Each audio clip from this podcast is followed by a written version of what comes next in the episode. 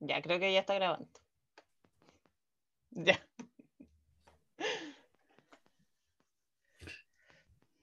Muy buenas a todos. Estamos de regreso en tu programa juvenil Semilla Joven Esperanza para Nuevos Tiempos. Y hemos vuelto a la cuarentena. Sí. Si ya ni muchas comunas de nuestra región de Ñuble estamos en cuarentena. Y lo más seguro que pasemos también Semana Santa en cuarentena. Pero aunque estemos encerrados en nuestras casas, las redes sociales y también la radio nos ayudan a encontrarnos con los demás. Aunque tenemos que guardar distanciamiento físico, no nos podemos aislar de la sociedad.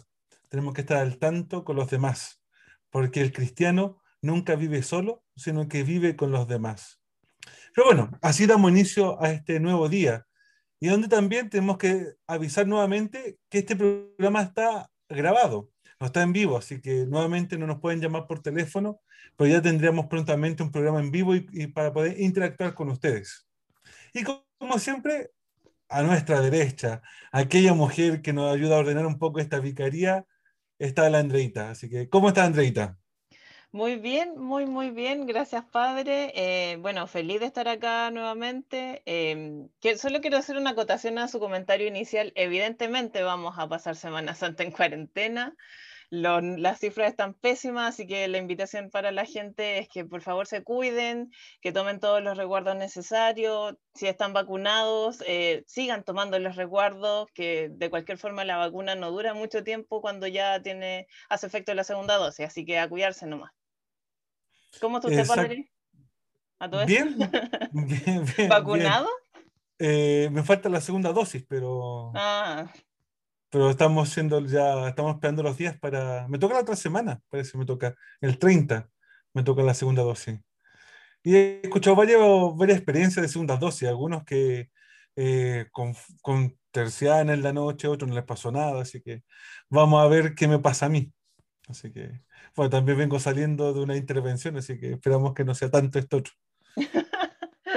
bueno, igual he escuchado, pero bueno, es parte de, es, parte de, tampoco es, nada tan grave.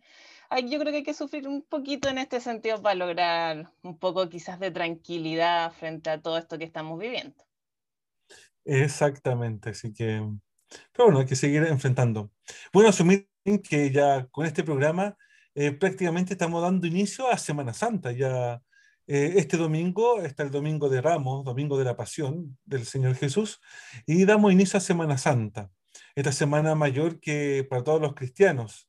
Es, importante porque así vamos y seguimos profundizando nuestra fe. Pero en el programa de hoy día no vamos a hablar específicamente de Semana Santa. es un tema que sin duda siempre es un tema que hay que abordar, siempre hay forma de ir profundizando en este contexto. Pero no podemos desconocer que también nuestra patria, nuestro país, está viviendo momentos importantes conversábamos antes de, este, de empezar a grabar este programa con la Andreita, de que, chuta, ¿se aplazarán o no se aplazarán? ¿Se mantendrán todas las elecciones el mismo día? ¿O realmente van a cambiar otros, o algunas, algunas pocas para otro día? ¿De qué estamos hablando, Andrea? Eh, bueno, estamos hablando del proceso constituyente que, como ustedes bien saben, se inició cuando tuvimos las últimas votaciones, ya no recuerdo la fecha, y eso que fue vocal de mesa, pero no importa. Eh, Felizmente vocal de mesa. Sí, súper feliz. Em, pero ahí fue donde la, población decidió que quería un cambio en la constitución y desde ahí se inicia un proceso constituyente que dura dos años en nuestro país. Y es también de lo que queremos hablar eh, hoy día, porque se nos hace muy importante dado este, esta época de cambios o cambio de época, no sé muy bien, el otro día me planteaban esa duda, yo no sé, yo sé que el único, lo único permanente es el cambio, es lo único que puedo decirles. Pero eh, sí es importante que podemos analizar un poquito este tema, prontamente vendrán eh, votaciones de los constituyentes, esto es el 10 y el 11 de abril.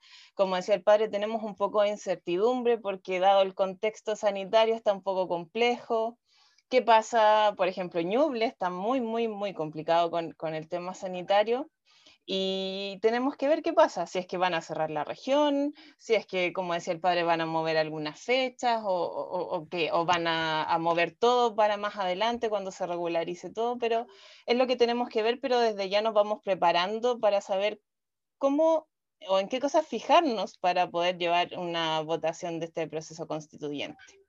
Una votación que nos deje conforme a nosotros, obviamente. Y no solamente la elección constituyente, Andrita, sino que alcaldes, concejales y eh, gobernadores también parece que tenemos ahí. Eh, no sé, realmente son varios las elecciones. Pero para hoy día, porque este tema no somos expertos con la Andrita, para nada.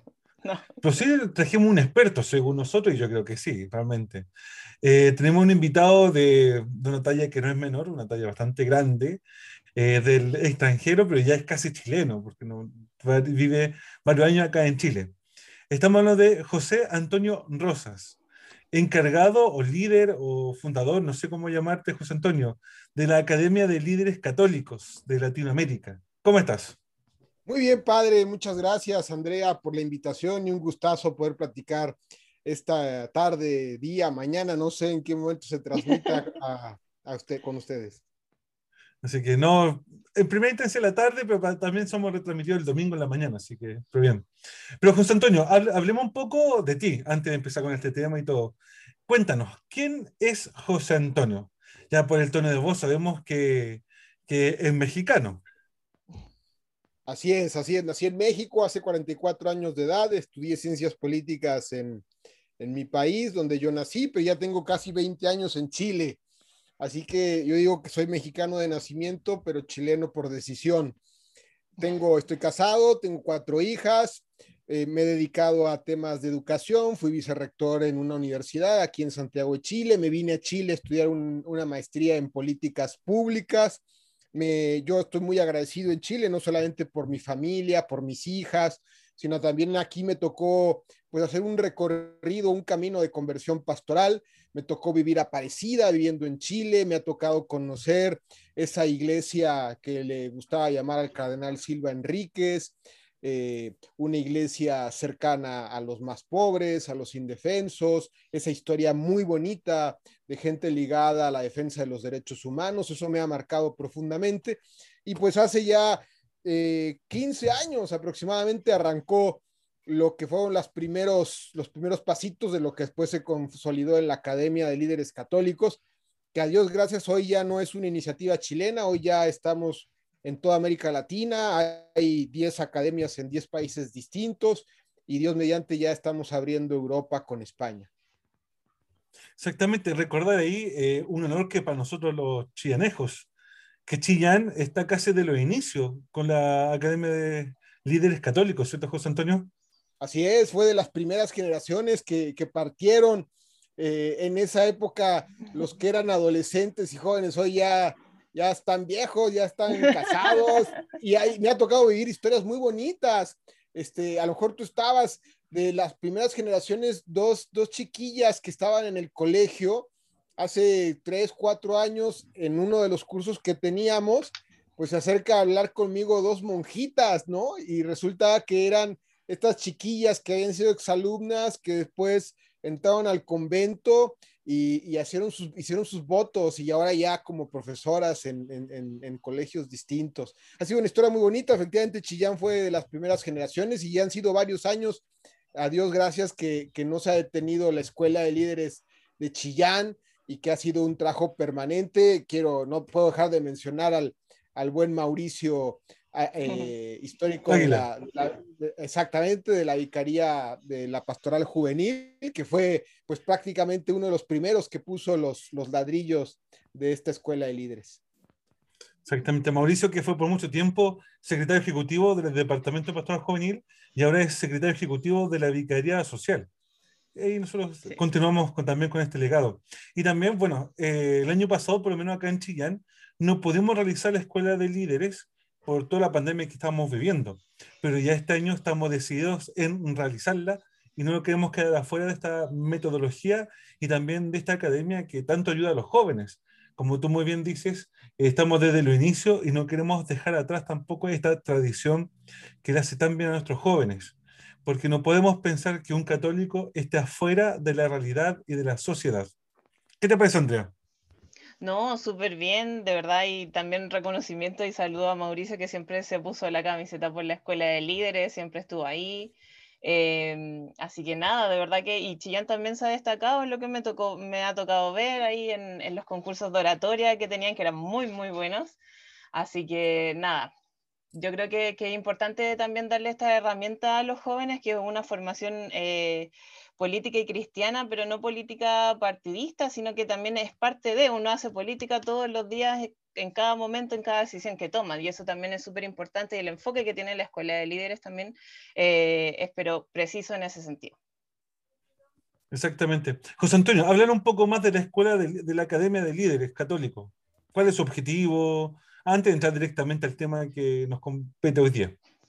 Pues el, el, foco es que tenemos que formar la nueva generación de líderes de, Chile que sean capaces de transformar este país y sus realidades. No, nos quejamos muchas veces de los problemas que vivimos en la política, en la economía, en la cultura, pues necesitamos formar a los protagonistas para esta nueva política, esta nueva economía, esta nueva cultura.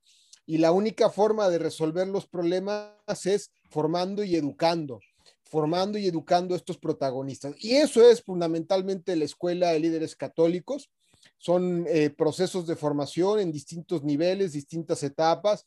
Nosotros trabajamos formando mente, corazón y manos. Mente para descubrir la verdad, el corazón para apreciar la belleza y la belleza en especial de, de, la gente más pobre, más humilde, y las manos para aprender a hacer el bien. Y esto además que se interrelaciona, enseñar al joven a pensar lo que siente y lo que hace, enseñarle a sentir lo que piensa y lo que hace y enseñarle a hacer lo que piensa y lo que siente. Y es así como tenemos los programas en distintas diócesis. En Chile estamos ya en 19 diócesis de todo el territorio chileno y también tenemos niveles, niveles para chicos secundarios, para universitarios, para profesionales y programas de extensión. En el caso acá de Chillán, pues tenemos que invitar a, los que nos están escuchando. Está dirigido fundamentalmente para jóvenes, pero si nos está escuchando alguna, algún papá, alguna abuelita, pues lo primero que le pedimos es que nos ayude compartiendo esta información a su sobrino, a sus hijos, a sus nietos, para que participen. Nuestros cursos son abiertos. En este caso va a ser por, por la plataforma Zoom, porque lo, lo, estamos todavía en la pandemia, preparándonos ya el próximo año para retomar los cursos presenciales. Son cursos de tres horas de duración y que tiene más o menos entre cinco y ocho duración de ocho semanas de duración con profesores de, primerísimo nivel. Y lo otro que no puedo dejar de, invitar también es que en el marco de la nueva constitución de Chile, que es el tema que, hoy vamos a hablar en el, en el, programa, estamos lanzando a nivel nacional un seminario de liderazgo político convocado por el, el presidente de la Conferencia Episcopal de Chile, Monseñor Santiago Silva, un seminario que ese sí está dirigido para adultos, del 19 de abril al 7 de junio, todos los lunes, de 6 de la tarde a 9.30 de la noche, donde vamos a hacer un recorrido para estudiar las distintas constituciones en Chile, la, la, cómo fue Chile en las distintas constituciones que, que se han dado y además con unos profesores de altísimo nivel. Eh, va a estar con nosotros Manuel Antonio Garretón, Joaquín Fernandoa, Carlos Ominami, José García Ruminot, Marisol Peña, o sea, gente de la derecha, de la izquierda, del centro, de distintas sensibilidades, pero sobre todo porque nos queremos aproximar a una tesis, y es que el proyecto de Nación de Chile nace siempre del diálogo y del encuentro entre distintos. Qué interesante todo este tema, increíble. Pero lanzar una pregunta. ¿Por qué el católico se debe meter en lo que es política? Una pregunta que nos tenemos que hacer todos, e incluso eh, hay personas que no les gusta que los católicos se meten en la política, que incluso ni siquiera los curas nos podamos decir principios políticos como tal. Una pregunta que va a invitar a responder José Antonio, pero después de este tema musical. ¿Te parece que vamos a un tema musical, Andrita? Me parece perfecto. Ya no recuerdo quién era que tenía que poner la canción en todo caso. No, dale tú, tú lo tienes a mano, pero yo la presento. Son unas religiosas que siempre nos acompañan en, en, estos momentos y son las siervas, con un tema nuevo. Yo realmente no lo había escuchado hasta que la Andreita lo presentó. Es muy bueno. Y se llama Somos Hermanos.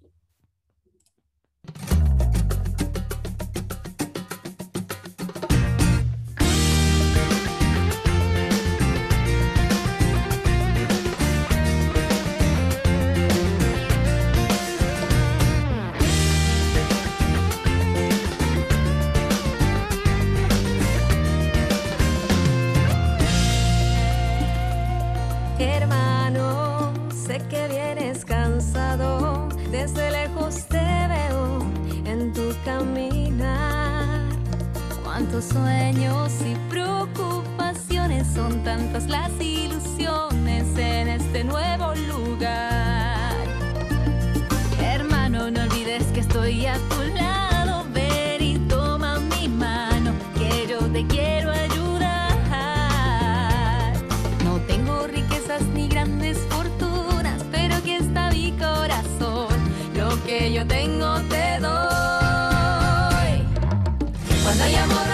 No existen pasaportes ni fronteras. Cuando hay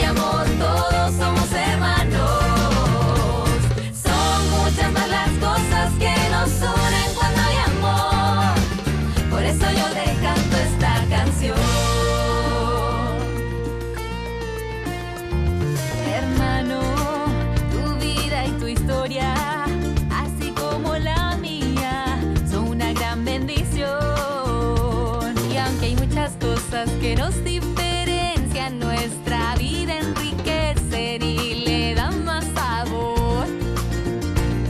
Hermano, tú ya no te sientas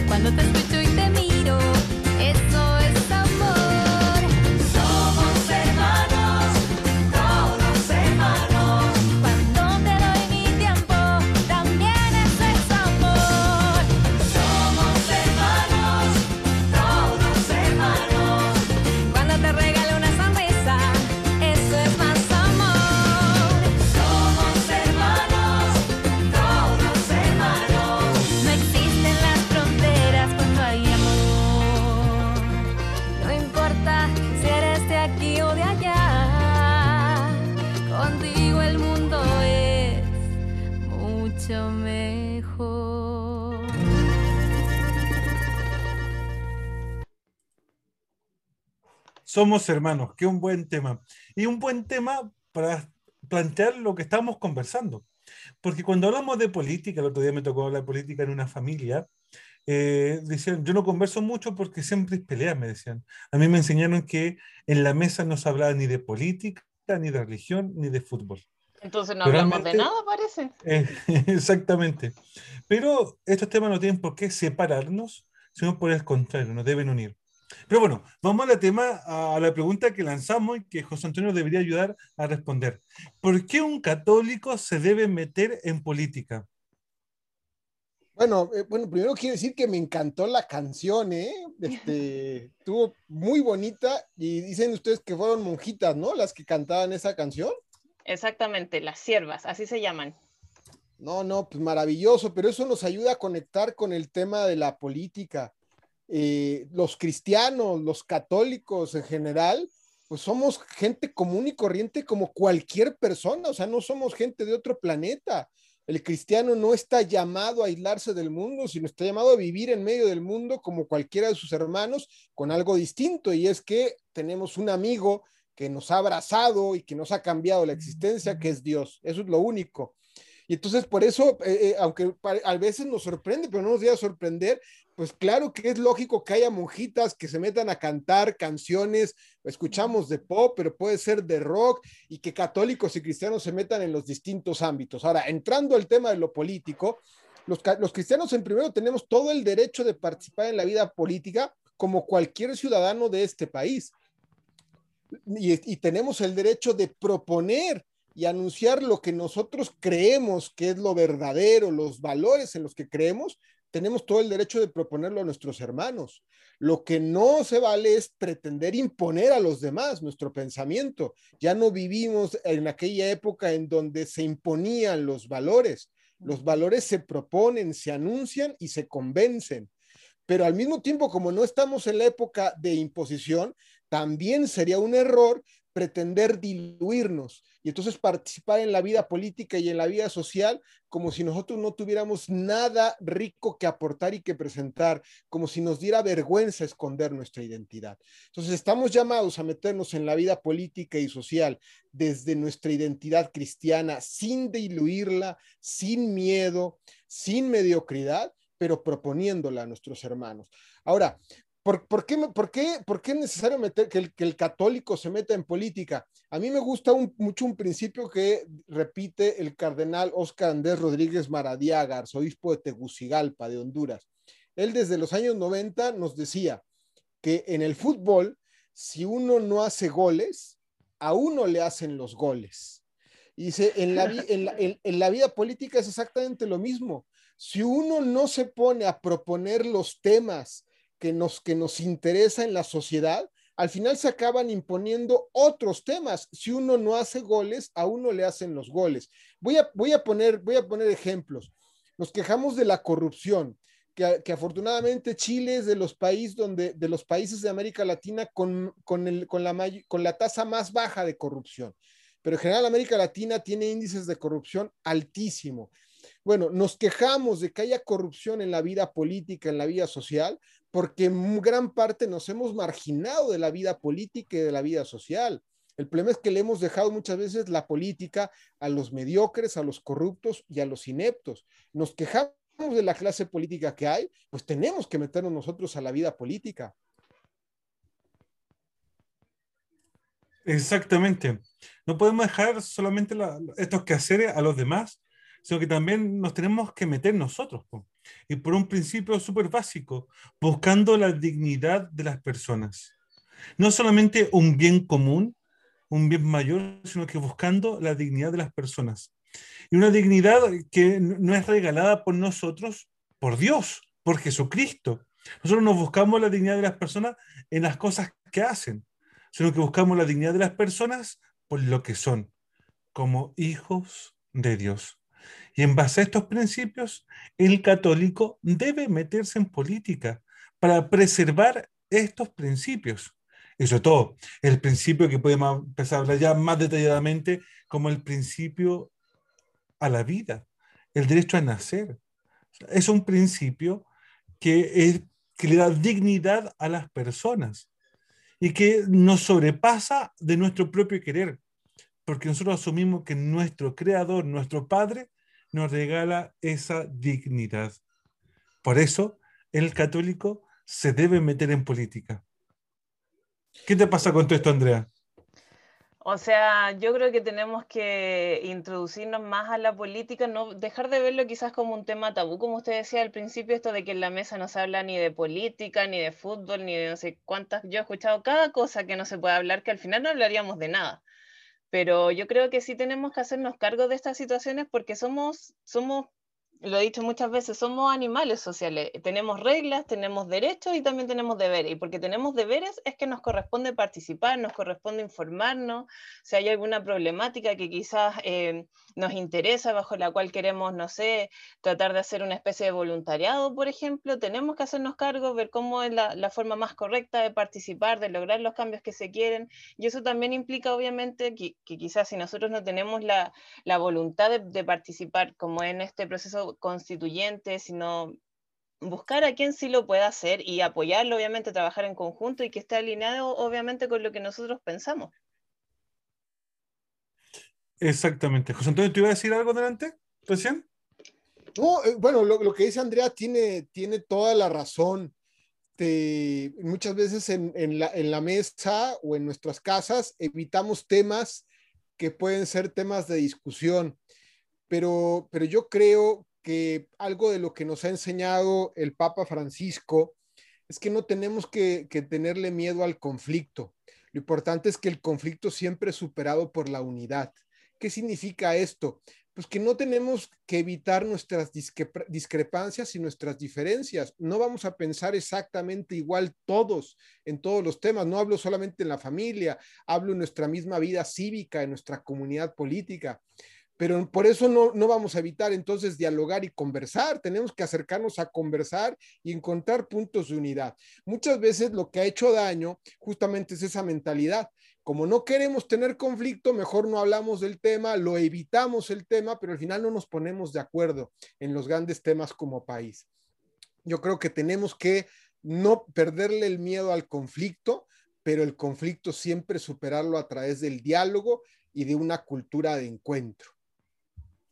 Exactamente importante ese punto, José Antonio, y sobre todo porque abarcando el tema de la, de la nueva constitución o el proceso constituyente que estamos viviendo en Chile. O sea, no podemos tener miedo a, a estos enfrentamientos, por llamarlo de una forma, o de estos diálogos. Por el contrario, tenemos que construir puentes de diálogos de unos con otros para construir una mejor constitución para nuestra gente. De repente cuando hablamos de Chile, hablamos de un poco de tierra y se nos olvida que este Chile lo formamos las personas. Por lo tanto, esta constitución tiene que estar hecha para las personas para que así podamos seguir creciendo como hijos dignos de Dios. Porque no podemos negar que las personas somos moradas de Dios y como tal tenemos que tener esta dignidad como tal.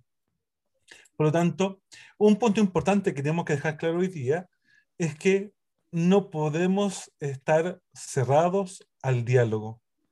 Por el contrario, tenemos que estar abiertos al diálogo. Tenemos que estar abiertos a la gracia de Dios y buscar puentes que nos unan unos con otros, aunque nuestros puntos de vista sean distintos. Pero José Antonio, eh, avancemos un poquito más. ¿Qué te parece a ti, eh, con una mirada obviamente cristiana y todo, este camino de proceso de constitución, de la nueva constitución que estamos haciendo en Chile? No sé si México ha cambiado la constitución, no sé cuántas veces. La, última constitución de México proviene de 1910 y bueno, nuestro crecimiento de la Academia de Líderes en toda América Latina nos ha permitido, el diagnóstico que yo tengo es que lo que hemos vivido en Chile se, se empezaba y se va a repetir en casi todos los países. De hecho, antes de la pandemia, ustedes recordarán que después del estallido social en Chile, que fue un, una noticia mundial y fue paradigmática, a los dos meses hubo un estallido social en Colombia por los mismos temas, ¿eh? que era, que era eh, para mí la palabrita que, o el sentimiento común de toda la gente cuando se da el estallido social, en Chile, en Colombia también, y, y yo creo que en toda América Latina es que la gente se siente abusada el sentimiento de abuso. Entonces, frente a un sistema que abusa, abuso en, el orden económico, en el orden político, en el orden social, distintas, distintos rostros del abuso, la gente se cansa frente a, a esta situación y estalla y exige un cambio de fondo más estructural y por eso al final la salida que se dio en Chile fue hacer una nueva constitución. Ustedes recordarán que, que en la fase más violenta del estallido social, estoy hablando en diciembre del año 2019, pues algunos pensábamos que incluso este gobierno no terminaba y, veíamos un poco con impotencia cómo no se podía eh, aplacar, eh, moderar el, estallido social, la violencia que se llegó a ver en muchas regiones y en las calles. Y afortunadamente la salida fue la de la, constitución. Pero yo quiero poner aquí un tema en la mesa, padre, porque me parece que el tema de la nueva constitución en, este programa de radio, pues lo queremos mirar desde la mirada como cristianos, desde la mirada de un discípulo de, de Cristo. Entonces, yo, yo me atrevo a, a, repetir lo que diría el padre Hurtado. ¿Qué haría Cristo en mi lugar? ¿Qué haría Cristo hoy si le tocara vivir en el Chile del 2021 en pleno proceso constitucional? ¿Se atrincheraría? Negaría que, hubiera, que no hubiera una nueva constitución, se refugiaría levantaría murallas y empezaría a haber una especie como de conspiración de gente y empezar a tratar de ver enemigos. ¿Qué, qué haría Cristo en mi lugar? Lo, lo, primero que yo, yo propongo en la mesa es, tenemos los cristianos que vivir la virtud de la esperanza. Y la esperanza en este proceso constitucional y en la pandemia. Y la, y la esperanza significa la certeza no la teoría ni la hipótesis, la certeza de que Dios se mete en nuestra historia, que Dios vive al lado nuestro, que Dios acompaña nuestro camino, que Dios es un Dios vivo, no un Dios muerto que vivió hace dos mil años y que simplemente lo recordamos en un libro de historia. No, cuando celebramos la Eucaristía se habla de la conmemoración, volvemos a vivir los acontecimientos del Señor. Y nosotros en nuestra propia historia de vida hemos sentido la presencia de Dios paso a paso y en nuestra vida cotidiana y concreta. Si Cristo, si Dios está metido en nuestra historia hoy presente y camina al lado de nosotros, la esperanza significa que no nos va a poder arrebatar nadie esta certeza de que Dios camina a nuestro lado no va a haber problema, lo más grande que ustedes me puedan plantear, que nos quite esa confianza de sentirnos hijos de Dios, abrazados por el Padre y abrazados por Dios. Si nosotros tenemos esa confianza, sabemos que la historia la conduce el Señor. A pesar de todos los problemas que podamos tener, de nuestros defectos, de nuestras humanidades y del pecado humano, Dios es el Señor de la historia. Entonces, si yo tengo esa confianza, yo me voy a meter a los procesos de transformación histórica no desde el pesimismo. El cristiano que ha perdido la esperanza es el cristiano que ve todo esto como un proceso de destrucción de los valores cristianos. Y entonces cree que la única opción del, católico en el Chile es encerrarse en una especie de, de muralla, en una especie de castillo para defender los valores del pasado y administrar un poco esta guerra donde nos persiguen a los cristianos, cuando se ha perdido la esperanza. Cuando hay esperanza, uno no tiene miedo de dialogar, de discutir, de mezclarse como la masa dentro del, como la masa y la, la levadura en medio del proceso de la historia y proponer los valores que nosotros tenemos.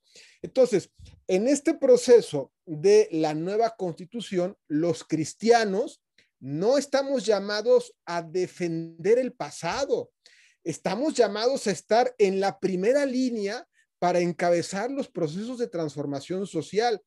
En mi óptica, yo creo que es evidente que hay varias cosas que hay que transformar del sistema chileno. Y, eso es evidente y es lógico porque en la historia todos los sistemas se tienen que estar actualizando, las leyes se tienen que estar actualizando, hay situaciones injustas que hay que, ir eliminando.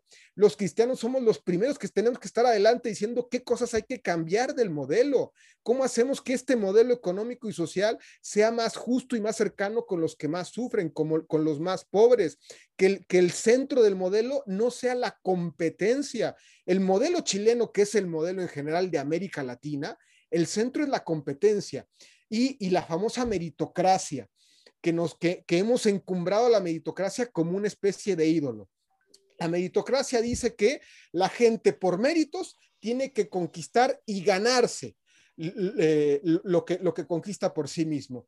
El problema de la meritocracia es que hay gente que por mérito nunca, entonces, siempre va a quedar rezagado en lo que recibe de parte de la sociedad y del Estado. Estoy hablando de los indigentes, estoy hablando de los discapacitados.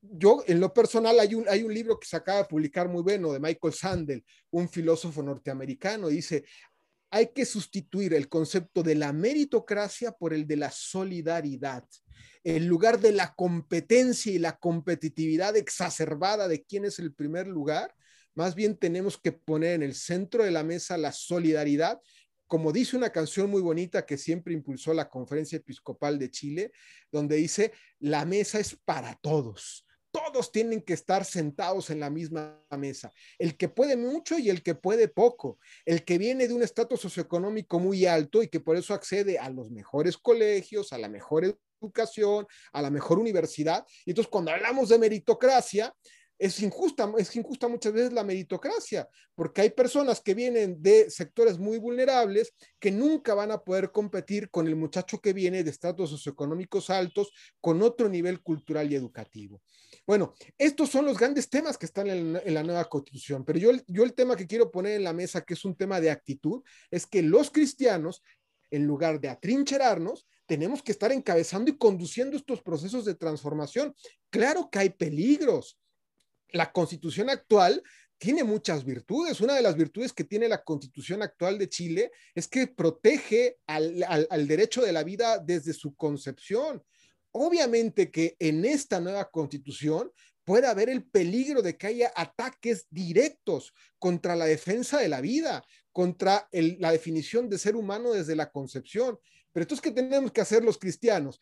¿Atrincherarnos, aislarnos, negar esta nueva constitución? No, yo más bien creo que tenemos que meternos. Ahora, ya estamos hoy día ya en el proceso, de hecho está terminando la, las campañas de los constituyentes hubiera sido o es ideal, yo espero que así sea, que la mayor cantidad de católicos y cristianos vayan de candidatos a la, a la, constituyente.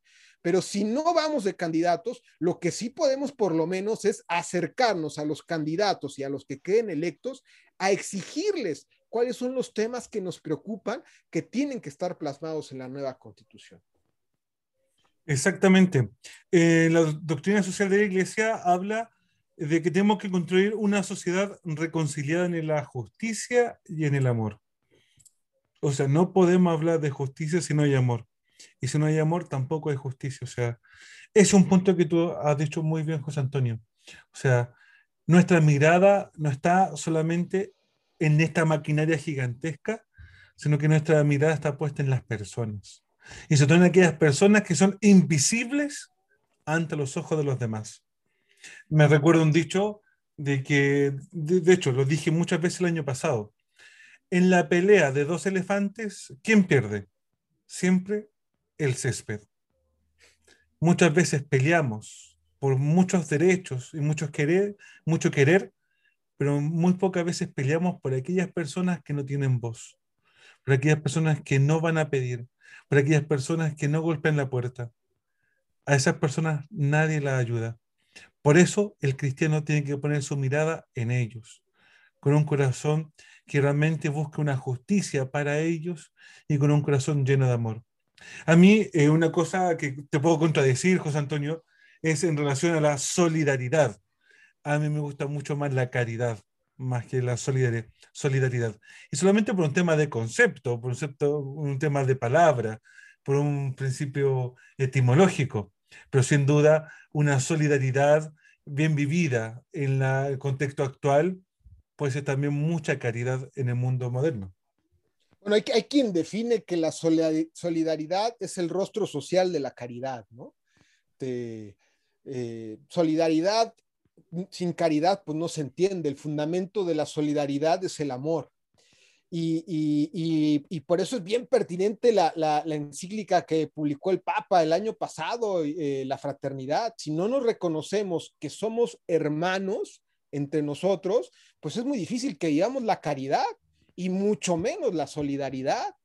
Tenemos que reconocernos que no solamente vamos en el mismo barco, sino que somos hermanos, aunque tengamos gustos distintos. Eso quiere decir que el, el militante del Partido Comunista, que lo mismo que el militante de un partido de derecha, es igual de hermano que uno que otro conmigo.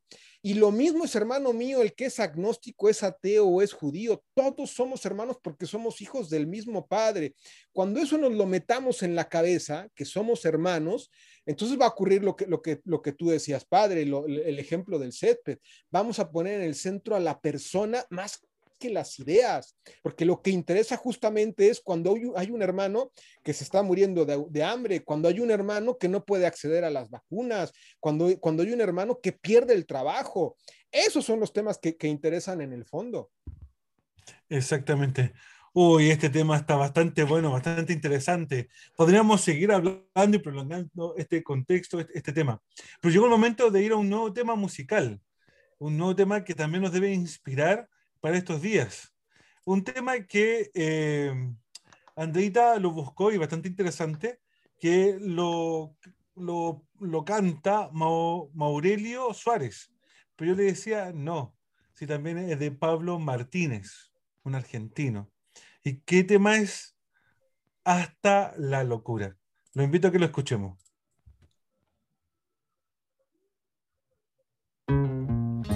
Puede faltar todo en la vida. Me puede faltar hasta la vida. Pero nunca quiero que me falte el deseo de amarte hasta el final. Quiero amarte hasta el extremo sin reservas darme por entero. Como los que se han enamorado, yo te canto mi amado hasta el final.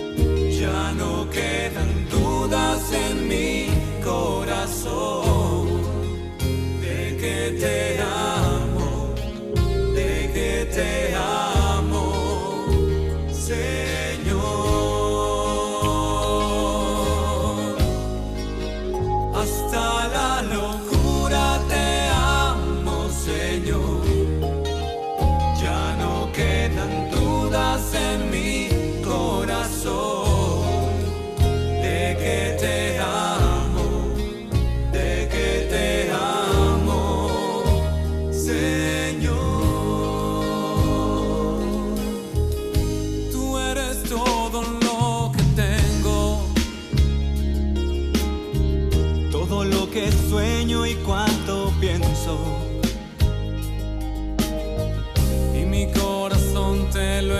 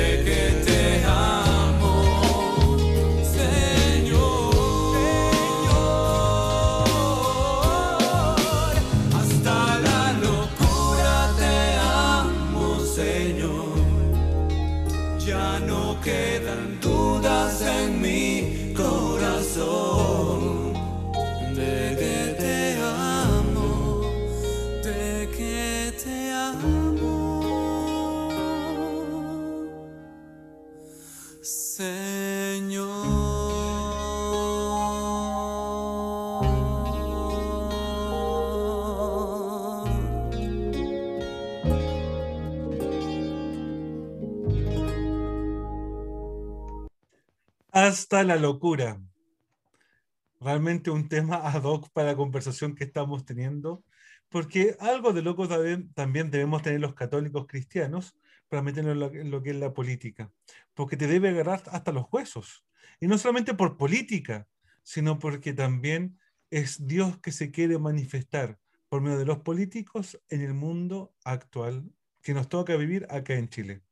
Andrita, en este bloque te vi bastante silenciosa, bastante callada, tomando apuntes, eh, sacando tus propias conclusiones, sacando tu resumen. ¿Qué nos puedes decir de este bloque que hemos vivido recién? Primero hacer la aclaración de que no estaba tomando apuntes por primera vez, Ah, sino ya. que estaba más concentrada. Usted sabe que tengo que llevar los tiempos y todo eso, y era eso lo que estaba registrando. Pero me parece bastante interesante lo que pudimos dialogar un poco. Sin duda este tema da para mucho, mucho más y yo creo que es un tema de, de los cuales uno no, no, no deja como zanjado o, o no deja como terminada la conversación. Pero sí, todo me hace sentido en, en relación a la primera canción, esta segunda canción, hasta la locura que acabamos de escuchar, que yo creo que uno Así como, como, por ejemplo, en nuestro caso, que somos personas creyentes, que, que, amamos al Señor, de la misma forma en que amamos al Señor, debemos también eh, procurar amar a nuestro país, a nuestros hermanos, y desde ahí vamos a poder hacer cosas para, obviamente, el resto. Hace muy poco estábamos, estaban hablando de la solidaridad y, y qué importante es poder también entregarnos en ese sentido, como también se entregan las personas que de verdad quieran hacer un cambio porque hemos visto así demasiados candidatos, obviamente cada uno ahí tiene sus apreciaciones respecto de los candidatos, pero sin duda yo creo que el, eh, lo que uno vaya a decidir ese día en la urna por quién va a votar tiene que ver también con todo esto con quién creo yo que es la persona más adecuada, con quién, quién de verdad siento que va, va, de verdad a hacer un cambio no solo positivo para mí, sino para mi entorno, para mi familia, para mis amigos, para las personas que están en situación de vulnerabilidad, la situación, eh, las personas que están pasando por más que vulnerabilidad, que puede ser no solamente entendida como algo económico, sino también con dif diferentes carencias. Y eso es lo importante, que, que podamos poner el ojo en aquella persona que nosotros creamos que represente lo que nosotros que queremos tratar de hacer también. Que se refleje, eh, si por ejemplo hay un candidato eh, católico, cristiano, que, que, en su vida, que en sus proyectos, en, en su quehacer, etcétera, también se dé cuenta de, de su amor por Dios porque si él lo está dando todo por Dios y quiere hacer este compromiso social con la gente, quiere hacer este cambio, obviamente va a aspirar a las mejores cosas, no va a buscar eh, que haya algo de conveniencia para sí mismo, no va a buscar algo quizás malo o tratar de posicionarse de alguna forma en la política, sino que va a tratar de hacer lo mejor para el pueblo. Y uno también es parte del pueblo, obviamente. Exactamente. Otro principio que tiene eh, la doctrina social de la Iglesia es que dice que tenemos que tener una continuidad, pero también una renovación cuando hablamos de una constitución, es difícil hablar de una constitución nueva del 100%, sino que algo bueno tendrá la antigua constitución. Po. Algo deberemos tener una continuidad. ¿Hay cosas que cambiar? Sí, hay cosas que cambiar. Pues no podemos empezar desde cero como tal, porque estamos diciendo que todo lo que se hizo antiguamente es malo y todo lo que vamos a hacer nuevo va a ser bueno. Eso puede caer un, en un error también. José Antonio, realmente eh, te manejas mucho en este tema, te manejas mucho el tema de la doctrina social de la iglesia, y lamentablemente, imagínate, ya estamos en el último bloque, en el último momento de este programa, y tenemos que ir cerrando ideas. Te invito a que podamos cerrar esta idea, que podamos ir diciendo realmente con qué se debe quedar la gente, con un, un católico, qué debería hacer en esta época. Obviamente, hay que hacer la invitación a que tenemos que ir a votar, tomando todos los resguardos necesarios por la pandemia, obviamente pero cuando sean las elecciones tenemos que ir a votar. José Antonio, tuyo el micrófono. Gracias, padre. Tú decías que, que, no podemos pretender que una nueva constitución destruya el pasado, ¿no? Tiene que haber continuidad. Y además yo le agregaría, no podemos tener la expectativa de que una nueva constitución va a resolver todos los problemas. Eh, la constitución simplemente es el marco legal, jurídico, es el traje con el cual la nación y el país se va enfrentando a los, a los grandes problemas de país que, que se tiene. Y del mismo modo, yo diría, tampoco un candidato, un constituyente, un concejal, un diputado, un presidente de la República va a cambiar y, va a desaparecer todos los problemas de Chile. La forma de enfrentar los problemas de Chile es con todas las responsabilidades de todo el pueblo y de cada uno de nosotros. En otras palabras, y, un poco para ir yo decantando, yo lo pondría en tres ideas fuerza. La primera invitación que yo le quiero hacer a las personas que nos escuchen es que participen. Los cristianos estamos llamados a participar en este proceso constituyente con nuestro voto, eligiendo a nuestros candidatos, pero además después de la elección, promoviendo, defendiendo, anunciando, exigiendo a los candidatos y a las autoridades electas los valores que nos preocupan, la dignidad humana, la vida, los pobres, el medio ambiente, los temas que tengamos en la agenda. La segunda invitación que yo quiero hacer es a que no perdamos la esperanza. La confianza nuestra no está En el caso de la pandemia, no está en una vacuna. En el ámbito político, no está en un político. Que no haya ilusos para que no haya desilusionados. El fundamento de nuestra esperanza está en Cristo vivo en Dios. Eso es lo que nos, lo que nos mueve a nosotros.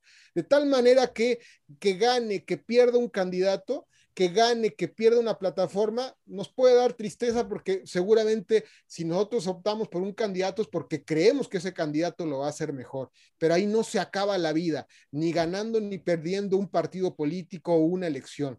La vida se sostiene y se mueve en la vida cotidiana que la anima el Señor. Entonces, siempre no perder la esperanza que Dios es quien sostiene la historia y nos está acompañando. Y el tercer y la tercera invitación que yo quiero hacer es que los cristianos estamos llamados no a ir en, el, la cola de la historia defendiendo un pasado que quisiéramos que regresara los cristianos estamos llamados a ir adelante como precursores de los grandes problemas e irlos respondiendo, como una especie de exploradores que frente a estos nuevos problemas se atreven a ensayar nuevas respuestas. Los cristianos estamos llamados a ser los protagonistas de los movimientos sociales, porque movimiento social no es sinónimo de destrucción de valores.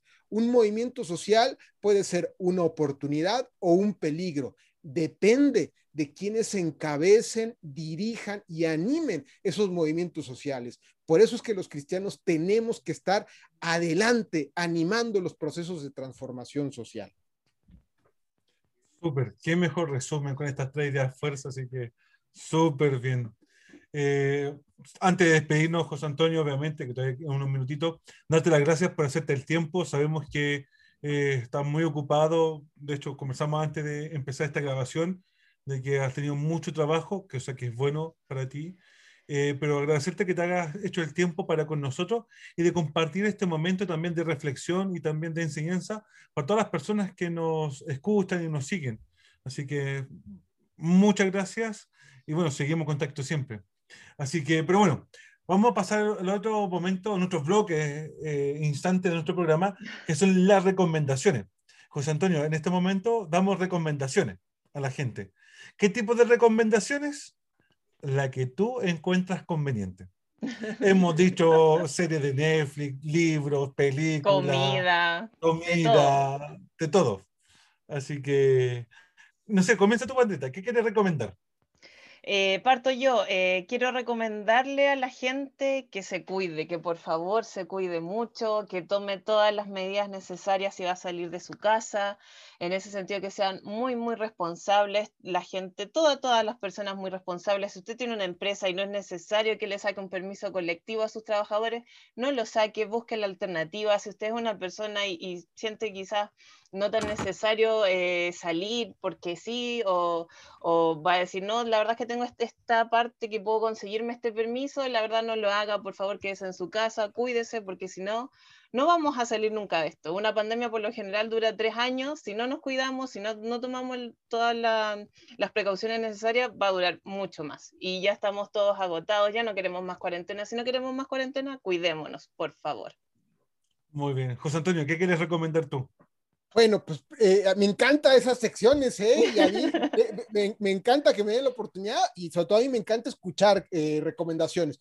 Primero, les quiero recomendar una serie de, de Netflix eh, que se llama Cobra Kai, muy famosa. Ah, Seguramente sí. la habrán escuchado por ahí, pero... Sí. La gente, tarde.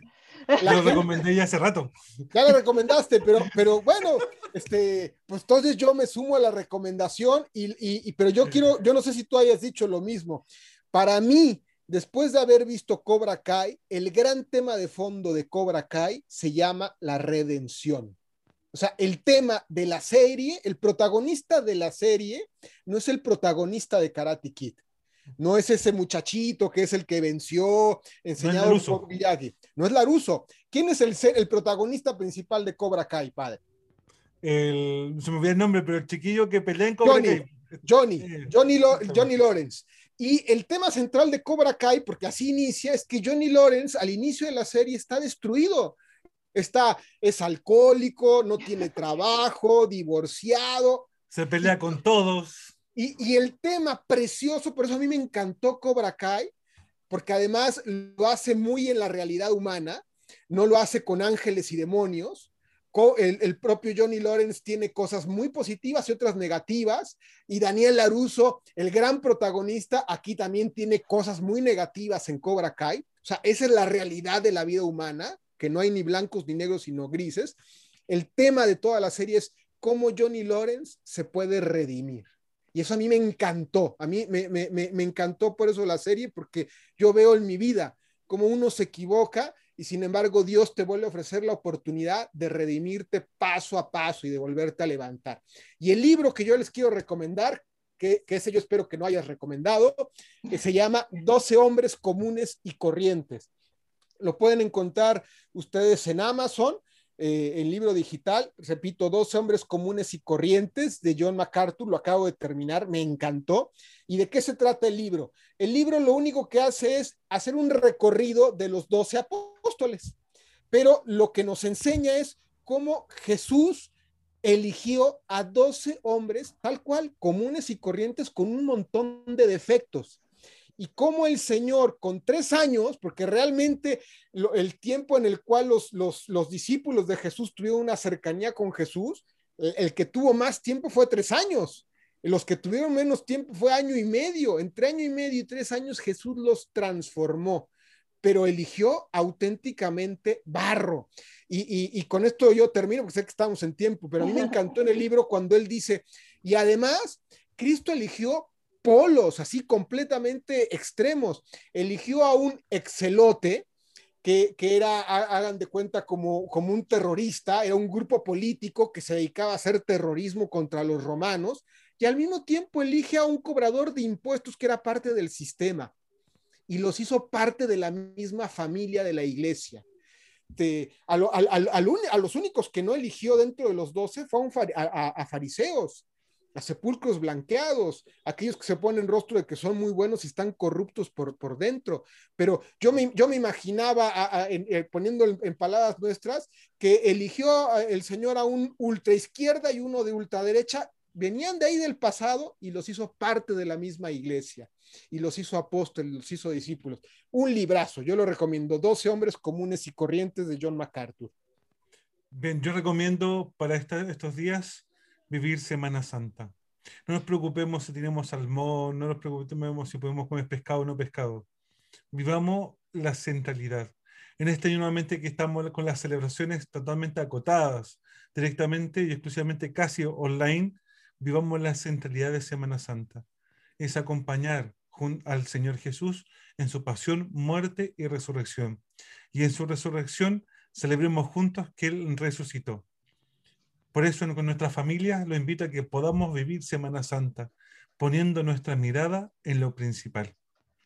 Pero bueno, así hemos llegado al final de este programa. Ya estamos listos. Y bueno, gracias José Antonio nuevamente. Y ya estamos pasando el tiempo. Así que un gusto compartir contigo. Un saludo a todos los que nos escuchan y especialmente a los chiquillos de la radio, que siempre nos aguantan. Que estén bien. Chao, chao. Chao, chao.